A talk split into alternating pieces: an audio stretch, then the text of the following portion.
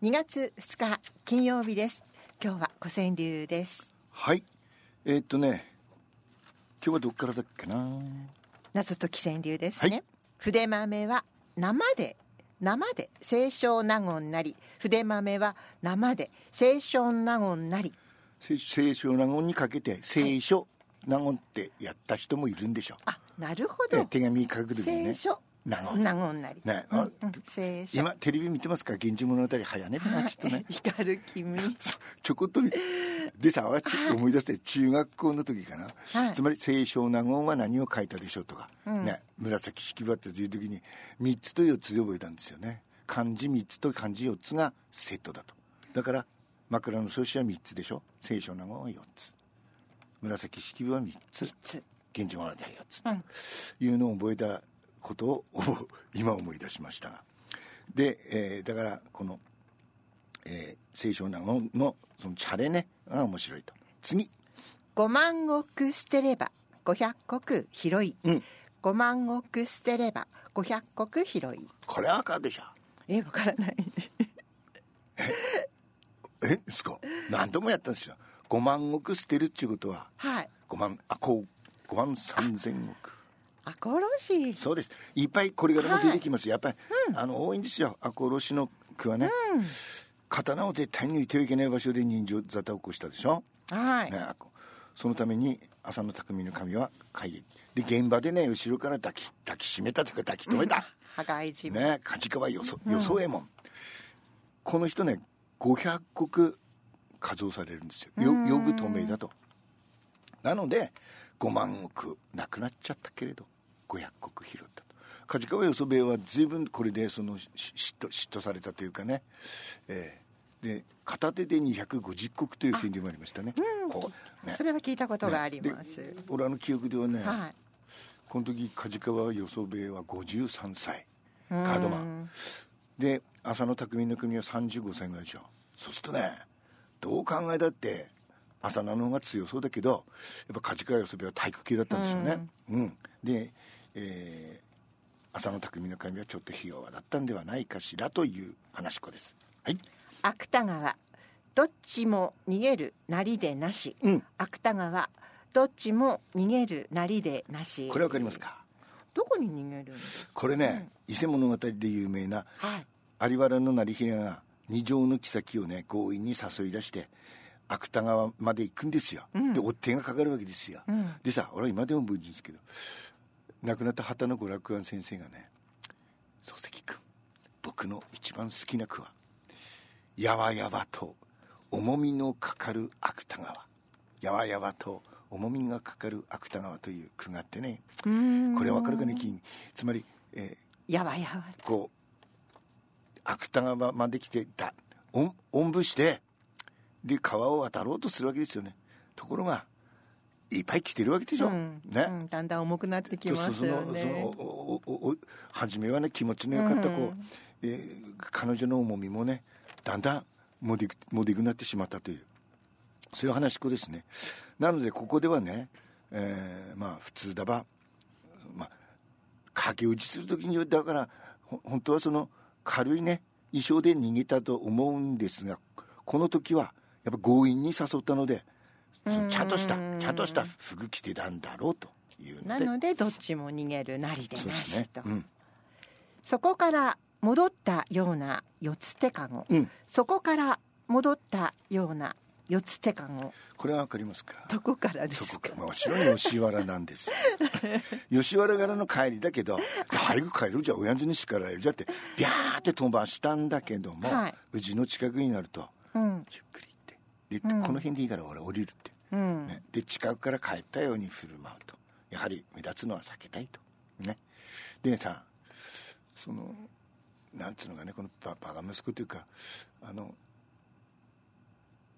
かつてね私の若い頃あの、えー赤あのなんだっけ同性同性流行ったんですよ。同性流行ったっつうのらしいけど。あありましたね。同性時代あなんってたでしょ？それからあの、はい。えっ、とみ南高雪の神田川とかね、はい。カラカラなったとか、うんね、でこの時のあたりのね今でも分子分分子えっ、と今かつては三子桂三子のあの枕にねあのよくややってたのを覚えてるのはね同棲してるわけですよ。うん。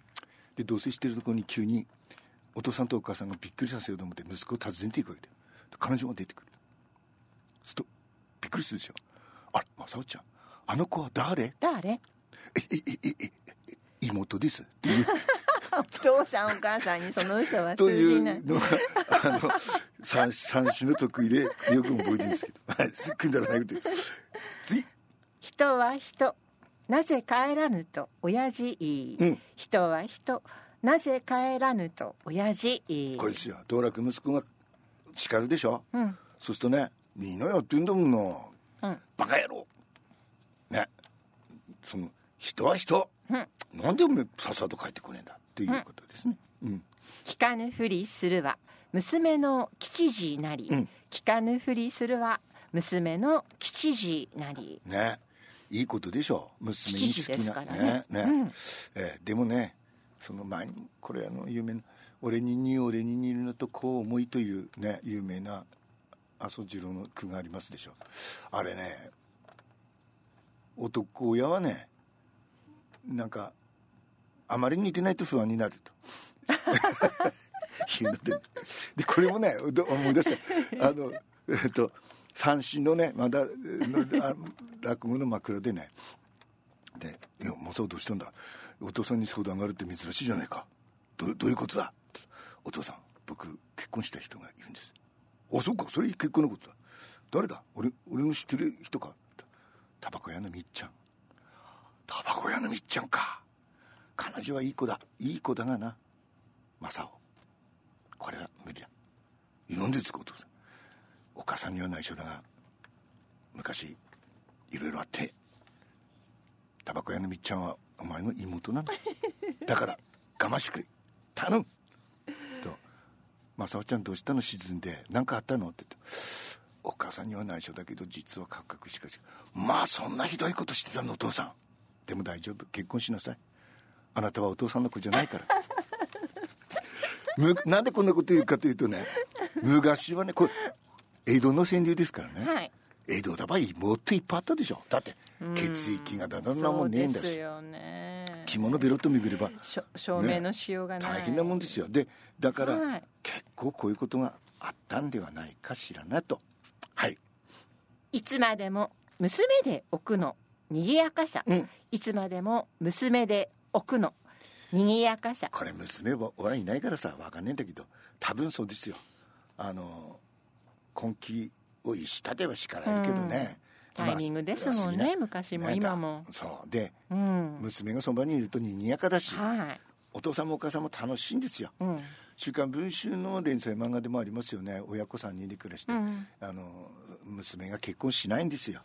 でそれはそれねまあ早く複雑な思い出は。とかうんでも楽しいんだよね あり多分ね。ねだって2人で暮らすよりはね、そりゃそうでしょう、うん、そんなんです、うん。うん。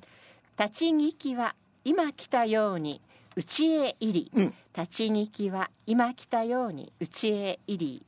これはでしょうんフラッとこうあこうたまたまたまこう前を通ったらそのち話の内容が聞こえたと。はい。あこれまずいと。そして一回戻ってドダドダドダドダってあの入っていくとうん。今来たように入っていったと。そうするとね、うんタイミングですよね。うんうん。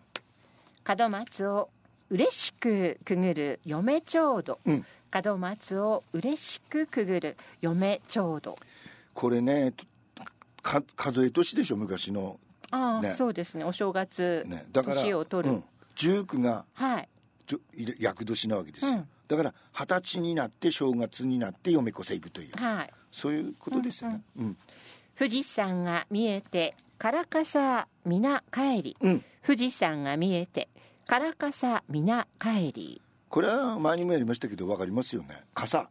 つまり、えー雨が降るとお得意様にはその、うんから傘を無料で貸し出したのが越後屋、うん。ね。で傘に大きく越後屋と書かれていたと、はい、ね。そうするとね、うん。借りる方も俺だけ越後屋の上得意伝で、うんということね。うん。そして富士山がパーッと見えるとはいお天気が返し回復。返返はい。まあその傘ね、うん。みんな返し返したでしょうということですね。うん。はい、それでは時間です。プラスワンに行きましょう。リトルリチャードです。賑やかでしたね。一週間我慢して我慢ではなかったです。はい。今日のもいろんな人が歌ってる、はい、うん。リトルリチャード、ホールロッタシェイキンゴーイングオン。